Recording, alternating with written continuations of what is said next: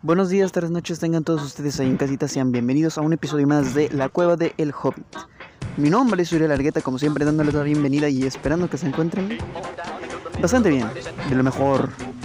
Eh, me da un poquito de vergüenza venir a hablarles de nuevo, considerando que me tomé un gran em, break, por así decirlo. O sea, si toman en cuenta el último episodio que tomé, o sea, la fecha del último episodio que subí, perdón, y lo comparan con la fecha actual, se podrán dar cuenta que pues sí fue una gran ausencia, considerando pues que a mí me encanta hacer esto, la verdad, o sea, pero pues justamente pasaron cosas, cosas pasaron. y aprovecharé el capítulo de hoy para poder pues ponerlos al día, ¿no? O sea, yo la verdad no soy un, un blogger así como para andar exponiendo mi vida privada, ¿verdad? Pero considerando que pues ya he subido bastantes episodios, supongo que he de tener ya mis oyentes. Mm, no me importa si son muchos, si son pocos, la verdad.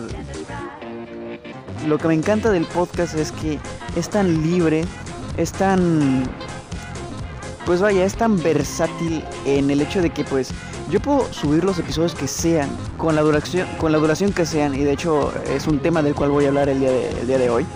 Este que no, no me sentí culpable al, al, dejar de subir contenido porque para empezar ya tenía digamos un, una lista ya con muchos muchos episodios eh, quizás sí, eh, mostrando cómo fueron mis inicios, cómo esto pasó de ser Geek Time a ser la cueva del Hobbit. Probablemente me quedé un poquito estancado ahí, probablemente hay cosas que no dije o no las dije de la forma que lo debí decir. Pero vuelvo y repito, y, creo que va a ser un, tema siempre en, en este podcast. Yo no voy a borrar esos episodios porque puede que haya dicho cosas mal. Puede que haya dado mala información puede que yo me haya exaltado demasiado, porque créanme, los escucho es como que chale, neta dije eso. Pero bueno, eh, no me quita el buen humor para este para seguir haciendo esto. Sí, entonces es, eh, es, es, el, es el caso del día de hoy. Vamos a hablar sobre responsabilidad. Eh, pero no la responsabilidad de cómo se desarrolla la palabra, que, tiene que ver este valor, no, no, no, la responsabilidad en tiempos modernos. No crean que me voy a, exaltar demasiado, puede que en algunos puntos sí, pero pues bueno, el día de hoy el capítulo está representado por la letra R de responsabilidad. Entonces, sin más que agregar a la larga introducción, comenzamos.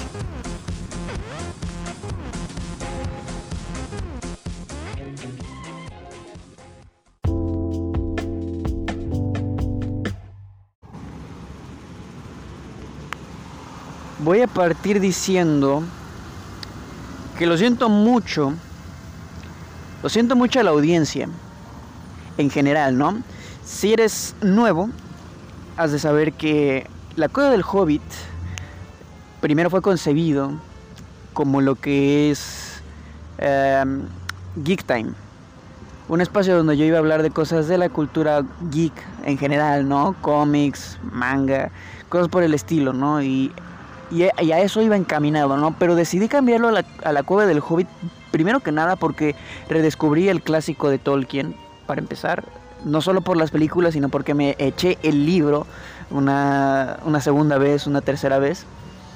Y bueno, cuando lees esa historia te sientes, bueno, dependiendo de la persona, ¿verdad? Yo me sentí muy identificado con el personaje de Bilbo Bolsón, este pequeño hobbit que estaba, digamos, encerrado en una burbuja no hacía grandes cosas, no, no iba a aventuras.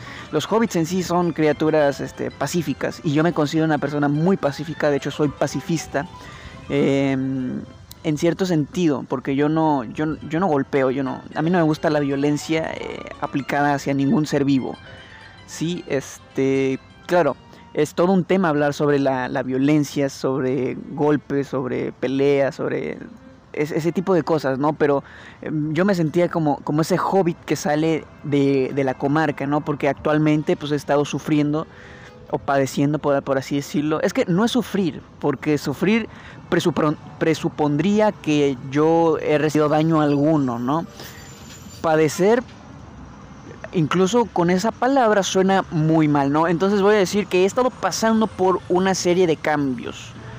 Creo que dicho de esta forma, eh, suena más, eh, más correcto cuando cuento este cuando cuento eh, esta historia, ¿no? Porque porque cuando, cuando se habla de cambios, muchos dicen, no, es que sufrí cuando, no sé, cambié de relación, cuando cambié de casa, sufrí, sufrí esto, cuando cambié de la casa de mis padres a, la, a, a una casa este, particular donde solo vivo yo, eh, que sufro, que...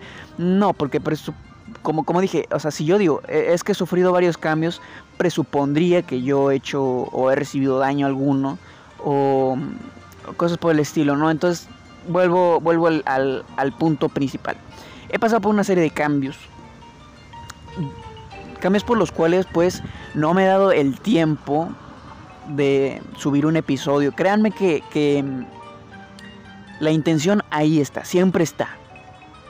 Es como que, Dios, me gustaría hablar de eso. Y hay varios temas que ya se me escaparon, desde Pepe Le hasta muchas cosas. Y es que Pepe Le es como que la epítome de la ridiculez en la cultura de la cancelación, pero no es, no es asunto en este, en este episodio hablar de, ese, de ese desafortunado caso.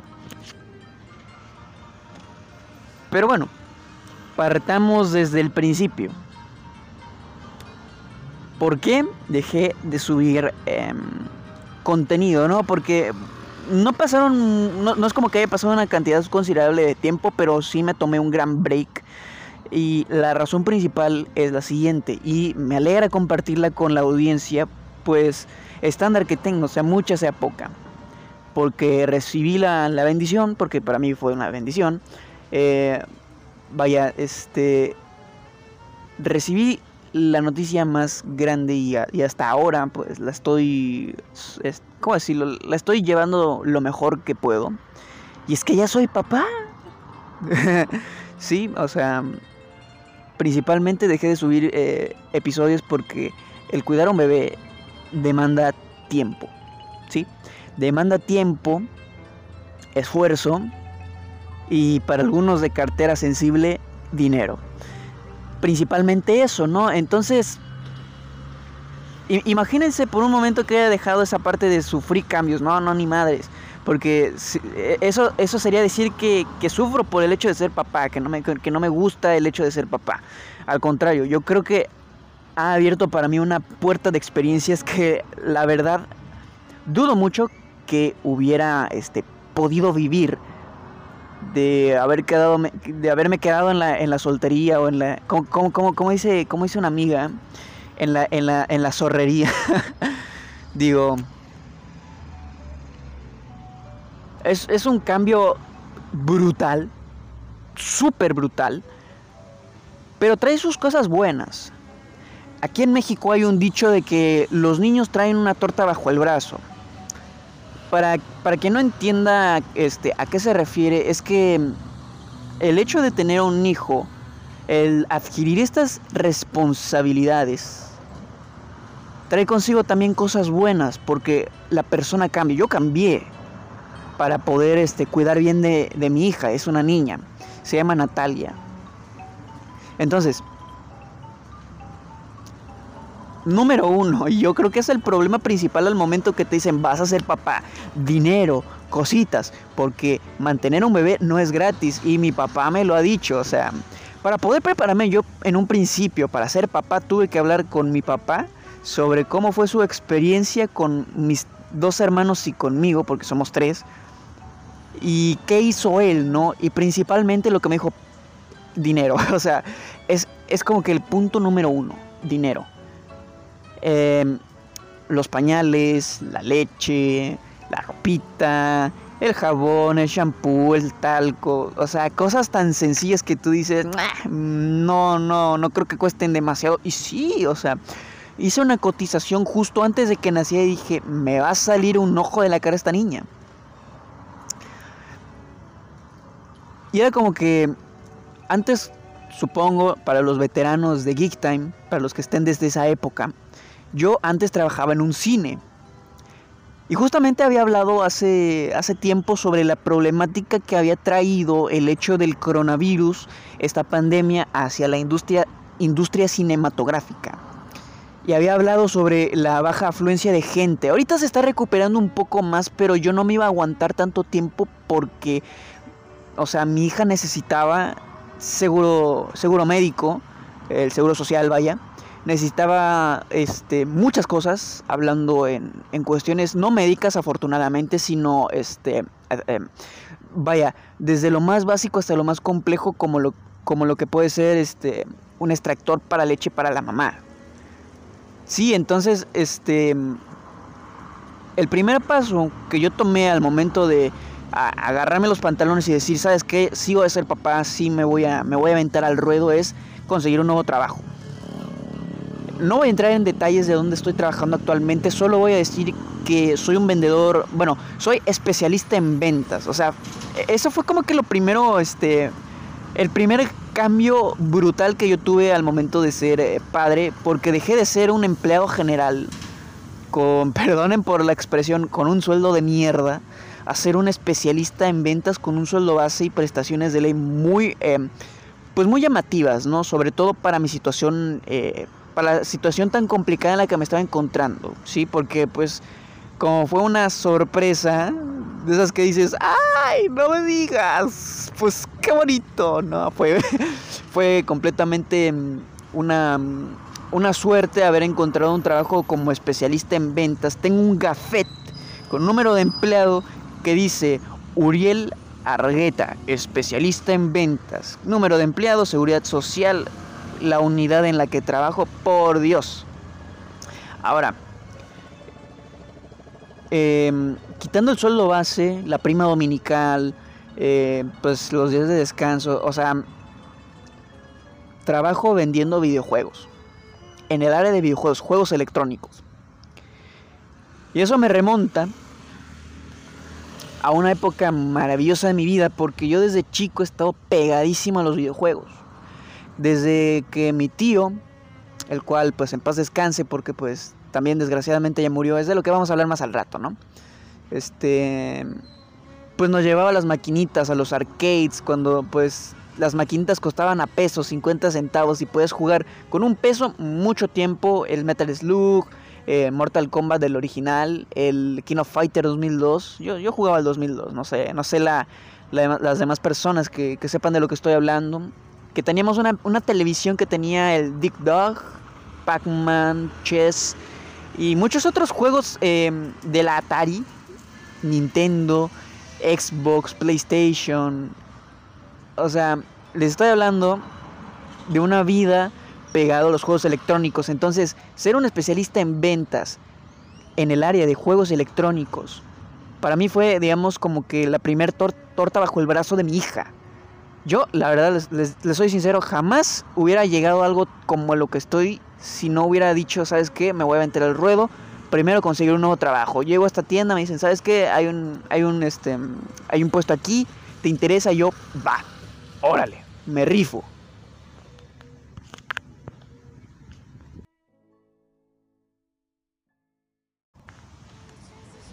Obtenido el trabajo, naturalmente lo que sigue es em, pues los beneficios del trabajo, porque ya, ya les dije, tengo prestaciones de, ley que, que, comprenden lo que es este el FARS. Eh, bueno, no voy a entrar en detalles sobre el FARS, el seguro social.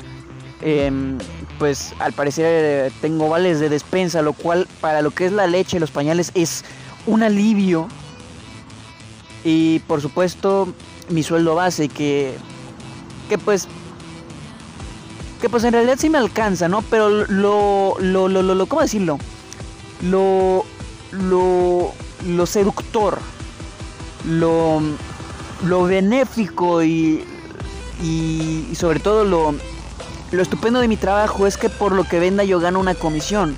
Sí, es un 1% lo que gano de, todo lo que, lo que puedo llegar a, a vender un 1%, pero es, o sea, mi, papá me dijo, güey, no hay mejor amigo que un peso en la bolsa. Y tiene razón, porque ese, es, e, e, ese 1% puede ser la diferencia entre uno, un, un, un, una quincena sin pañales y una quincena pues, con todo lo que necesita mi hija, ¿no? Porque pues no solo son los pañales, no solo son la leche, también es mi comida, también está, pues, o sea, está lo que, lo que viene siendo una familia, ¿no? O sea, la mamá, el papá, la hija, entonces, este, pues, pues eso, o sea, adquiriendo esta responsabilidad también tienes muchos beneficios y, y sobre todo Déjenme hablarles de la primera vez que la cargué, porque, o sea, como, como todo hombre, cuando recibe esta noticia de sorpresa, oye, güey, vas a ser papá, yo sentí miedo, no, no lo voy a ocultar. A mí no me gusta ser este, mentiroso, no me gusta ser hipócrita, tuve miedo. Un miedo muy profundo. Porque te planteas las preguntas, pues, ¿qué va a pasar? ¿Qué voy a hacer? ¿Qué pasa? ¿Qué esto? ¿Qué lo otro? Eh, si voy a ser buen padre. Y es, y es que, o sea, si yo les contara mi historia con mi papá, pues también les entraría ciertas inseguridades. O sea, voy a entrar entrando en el hecho. Y digo, no voy a decir el nombre de mi papá para no quemarlo, pero pues durante 18 años fue un padre ausente en el sentido de que se dedicó a trabajar para su familia. O sea, no, me, encantaría decirles una historia este, trágica donde el señor engañó a la madre, que este, se divorciaron o cosas por el estilo para que de verdad, este, como que planteara un precedente de, que, de lo que lo mejor me pudiera haber pasado a mí, ¿no? Lo que me podría pasar a mí con mi hija, ¿no?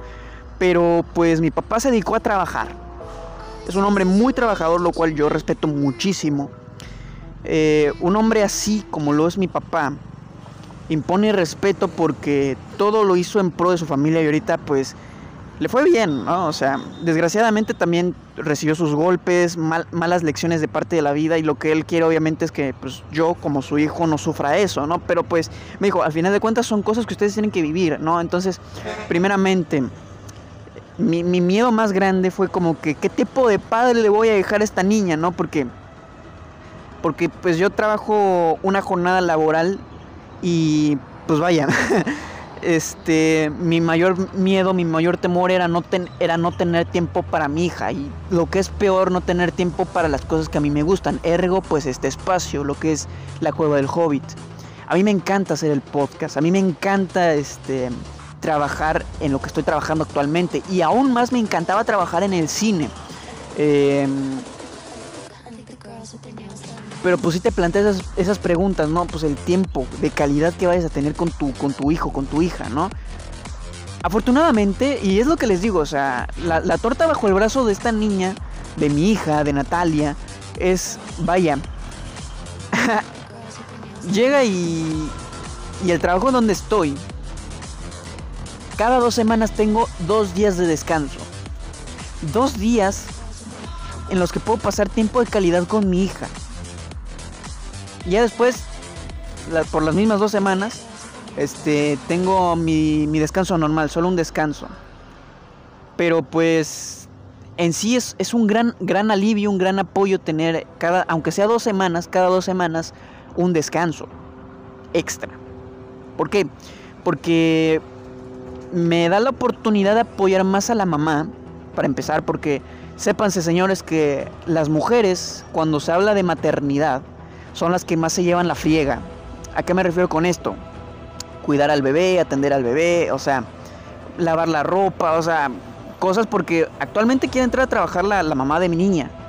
Pero pues, para el caso cuando se estaba recuperando, se estaba aliviando, pues las, o sea, estamos hablando de las tareas del hogar, más las tareas de madre, más las tareas de, veto a saber, porque pues también es una chica que está aprendiendo idiomas. Entonces, hombre, es una chica ocupada y aparte tiene una hija, el que yo tenga dos descansos cada, cada dos semanas y aparte mi día de descanso, pues a mí me da, número dos, la oportunidad de ayudarla, ¿no? Porque pues es lo, ahora sí que como dice el meme, es lo que un hombre hace.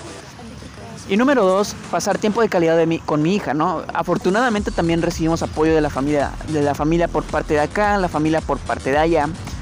Y pues si nos dicen, oye, pues, ¿sabes qué? Yo te apoyo, tráeme a la niña, yo la cuido. Eh, en la tarde tú, no sé, arregla, arregla la casa, limpia, o haz esto, lo otro, pues, o, ve a trabajar, como es en el caso de, de, la mamá de mi hija y en el mío, que podemos trabajar tranquilamente porque hay personas de confianza que la pueden cuidar. E, eso digamos que es un gran beneficio y es algo a favor. Mm, y cuando a mí me toca descansar y me dicen, oye, pues mándalo aquí, es como que, pues puedo hacer las cosas de la casa y puedo cuidar a mi hija tranquilamente. ¿Por qué? Porque al principio lo pude haber considerado porque un bebé requiere mucho tiempo, los horarios de comida son muy específicos y pues cambiar los pañales y cosas por el estilo. Más que nada, y eso fue algo que, que, padecí en, en, un principio como padre, eh, el hecho de ver a tu hija enfermita, güey. O sea, el hecho de, de, de, que, güey, esta niña depende de mí y está enferma y yo qué voy a hacer, la medicina y este tipo de cosas, pues al principio dices, no manches, está, está cabrón, ¿no? Pero ya, ya ha llegado a este punto donde mi niña ya tiene un mes, 18 días, 28 días, este, pues resulta, resulta gratificante el hecho de que esta niña no llora más que para comer y para que le cambien el pañal. No hay más. Claro, hay un momento del día, específicamente las tardes, donde hace puchero y, y pues obviamente uno tiene que llegar y decir, ah, ya, tranquila, shh, cargarlo un rato, pero o sea, eso no quita que hay un lapso de tiempo como de 3 a 4 horas en los que yo puedo hacer cualquier cosa como lavar los trastes, barrer, trapear, acomodar, desempolvar. Incluso tiempo para mí, para ver una película o ver una serie que a mí me interese. O sea, el ser papá no te quita el hecho de que, por ejemplo, yo ahorita estoy grabando un capítulo del podcast, que es algo que yo disfruto mucho y no por ser papá lo voy a dejar. Al contrario, puede llegar a un punto en el que ella y yo podamos grabar juntos. O sea, ser papá para mí ha sido una gran bendición. Y la responsabilidad, al principio sí, o sea, como les digo, tuve miedo porque pues, yo antes era de los más irresponsables del mundo, pero ahorita es como que sé sus horarios de comida, sé este, cuál es el chillido o cuál es el lloriqueo para la comida, cuál es el lloriqueo para el cambio de pañal, cuál es el lloriqueo para que abrázame que necesito cariño, hermano. Y pues me divierto mucho siendo padre siendo sincero, ¿sí? Entonces, este, el, el, poco tiempo que yo puedo pasar en los días laborales con mi hija, pues aquí la tengo abrazadita, ¿no? Sí hay momentos en los que tengo que comer, tengo que cenar y pues me, separo de ella, ¿no? Pero generalmente me gusta estar con mi bebé al lado porque o sea, el verla sonreír, el, el, incluso el, sentirla viva, el, que llore y, el que yo pueda solucionar su problema es como que son, son momentos que yo no pude haber eh, vivido si hubiera, si hubiera sucumbido ante mi miedo y hubiera escapado como cualquier marica, ¿no? Entonces, partiendo por eso. Y ahora sí, a lo que voy. Durante el embarazo, antes de que naciera, yo tenía este miedo. Yo tenía esta incertidumbre de qué va a pasar, yo soy así, ella es así, y, no estábamos 100% preparados, o sea, sabiendo la noticia, o sea, somos personas inteligentes, o sea, afortunadamente, y es lo que yo siempre voy a admirar de, la mamá de mi hija, es de que es una persona sumamente inteligente que supo llevar su embarazo de la forma tan, tan, tan correcta y tan tan magistral que nació una bebé muy sana. Yo lo, yo lo único que tuve que hacer era dar para los pañales, para el ultrasonido, para esto, pero ella hizo todo el trabajo pesado, ¿no? Y pues se, se está ganando su 10, de, su 10 de mayo con todas las de la ley.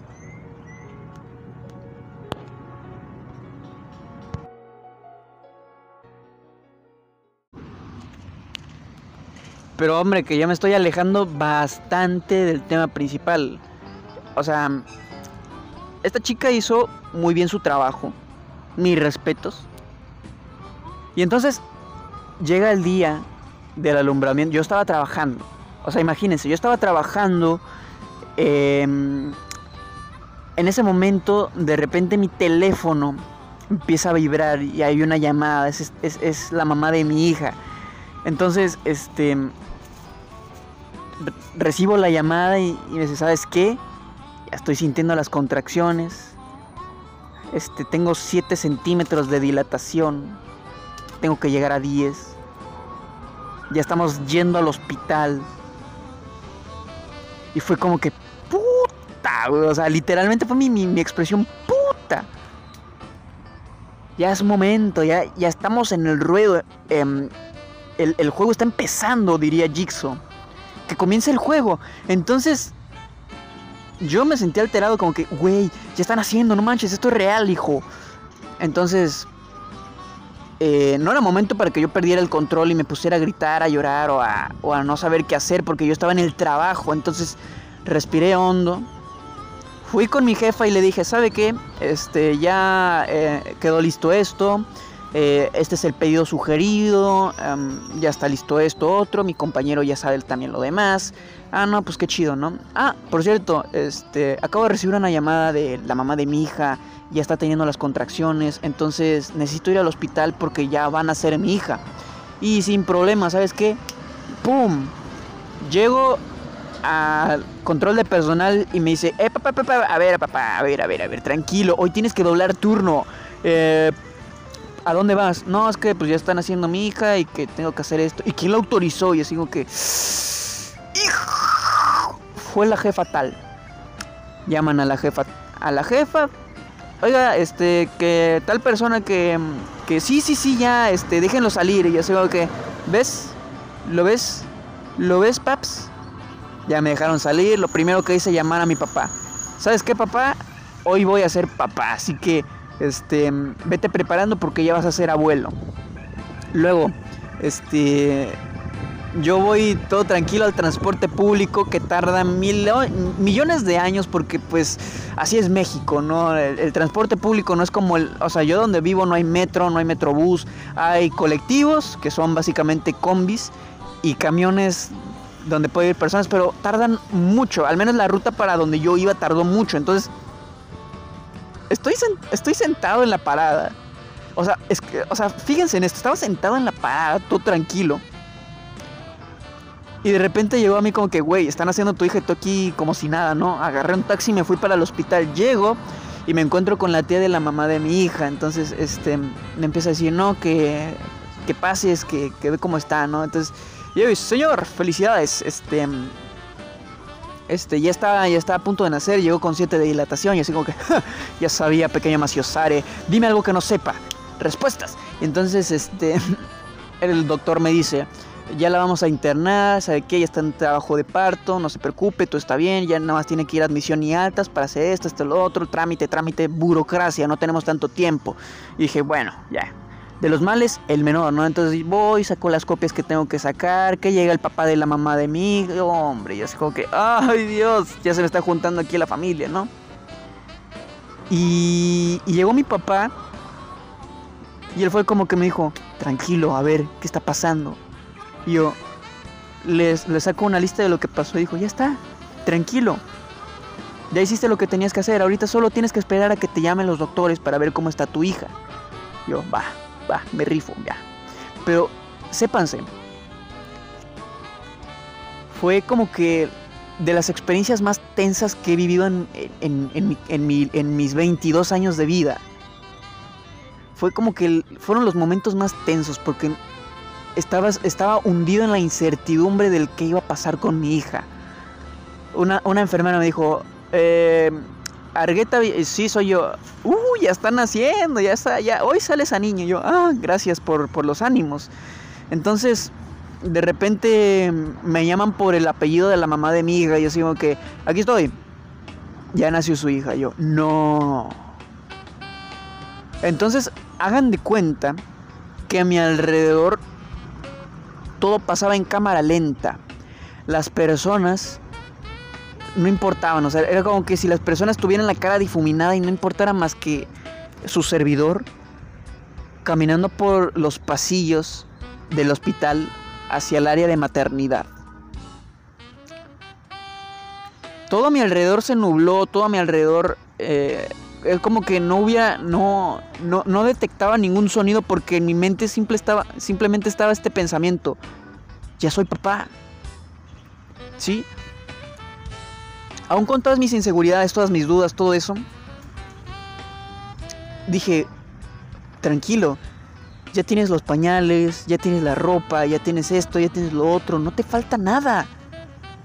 Entonces llego al área de maternidad, veo una señora super cubierta de azul que me dice, usted es el papá, ¿verdad? Ay, felicidades, este, nació muy saludable su bebé, este, 9.9 de 10.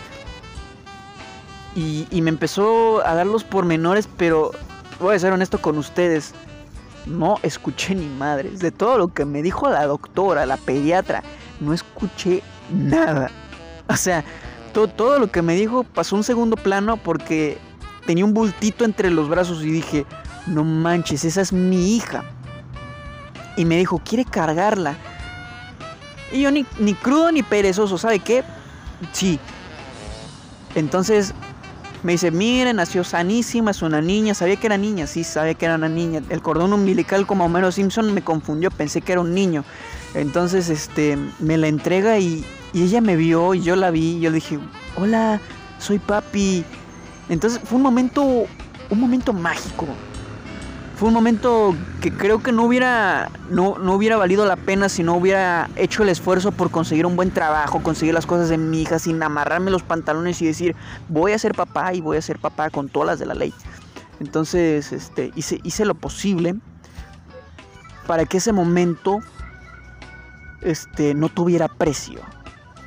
Aún después de todo lo invertido, aún después de todo, lo, todo, todo esfuerzo, valió la pena. Sí, valió la pena. Ahora, no vengo aquí tampoco, o sea, ya, ya habiendo contado ese momento tan mágico y la experiencia que para mí es ser papá, que es una en un millón. O sea, ha sido la mejor experiencia que yo he vivido. Claro, con sus cosas malas. Y ya luego hablaremos de las cosas negativas de ser papá. Pero ahorita estamos hablando de lo positivo. Después de, haber hablado de esto, voy a ser franco con, con la audiencia en general. Sobre todo para los que no son padres, ¿no? O sea, yo, yo he visto el target de alcance que tiene mi, mi público, que es de, de, los 18 para arriba. Y yo los entiendo, si como que el, el hecho de que hablemos de responsabilidad y de ser papá, este, sea como, como que algo chocante porque yo tiendo a hablar de, de temas de la cultura pop o así como que puras, este, pues pura barborrea, así, así yo, la llamo, yo la llamo, pura barborrea, pura estupidez. Y hoy estamos hablando de un tema serio, o sea, imagínense, imagínense cómo, cómo, cómo ha influido el ser papá para mí. Entonces, este... Yo primeramente hablo desde mis 22 años de experiencia. Yo viví mi juventud. Yo a ustedes no los puedo juzgar si les gusta estar todo el tiempo en los videojuegos. Porque a mí me, encantaría poder hacer eso. O más bien me encanta también hacer eso. Porque en el teléfono tengo GTA San Andreas. Tengo Minecraft. Sé que suena lo más niño rata que puedo decir. Tengo Minecraft. O sea, tengo juegos. Tengo el, el clásico Tetris. Y estoy próximo a comprarme este, una Game Watch de colección para el Día del Padre. Porque me lo merezco. Déjenme decirles. ¿Ok? Entonces, este yo los entiendo y de hecho no les estoy diciendo aquí que tienen que ser papás para, para comprender lo que yo les digo. O sea, simplemente estoy aquí eh, exponiendo, número uno, el por qué dejé de subir episodios y número dos, una anécdota de vida que la verdad a mí me, me encanta contar y no podía perder la oportunidad de contárselas a ustedes porque, o sea, la verdad, para ser honesto, el haber hecho el podcast en un principio fue porque justamente tenía mucho tiempo para hacer este tipo de cosas. Y más que nada, a mí me agradaba la idea de tener un público porque siempre quise ser un locutor de radio.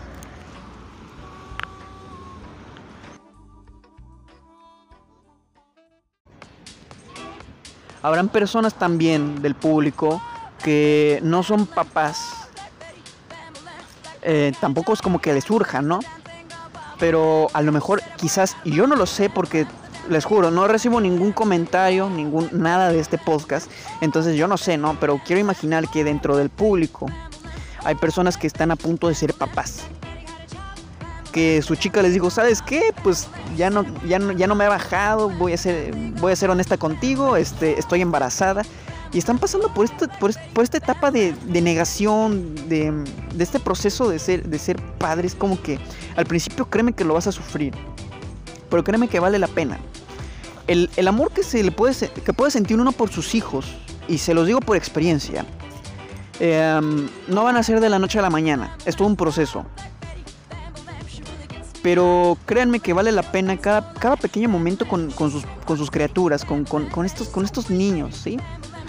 Ya luego hablaremos sobre la formación, ¿no? Porque yo incluso tengo mis propias dudas de cómo educar a mi hija. Pero en un principio yo les puedo decir que... Que pues sí, o sea, ser papá es una gran experiencia siempre y cuando tú no te niegues a ella. Sí, hay muchas cosas que vas a dejar de hacer, por supuesto. Pero hay otras que vas a poder hacer momentos que puedes compartir. Porque a final de cuentas, este. Con, tu hijo puedes hacer muchas cosas. Ya, les digo yo que estoy haciendo este podcast. Independientemente si tiene éxito o no el, proyecto que yo tengo con la cueva del Hobbit, porque ya estoy yendo para TikTok, ya estoy yendo para YouTube. Este.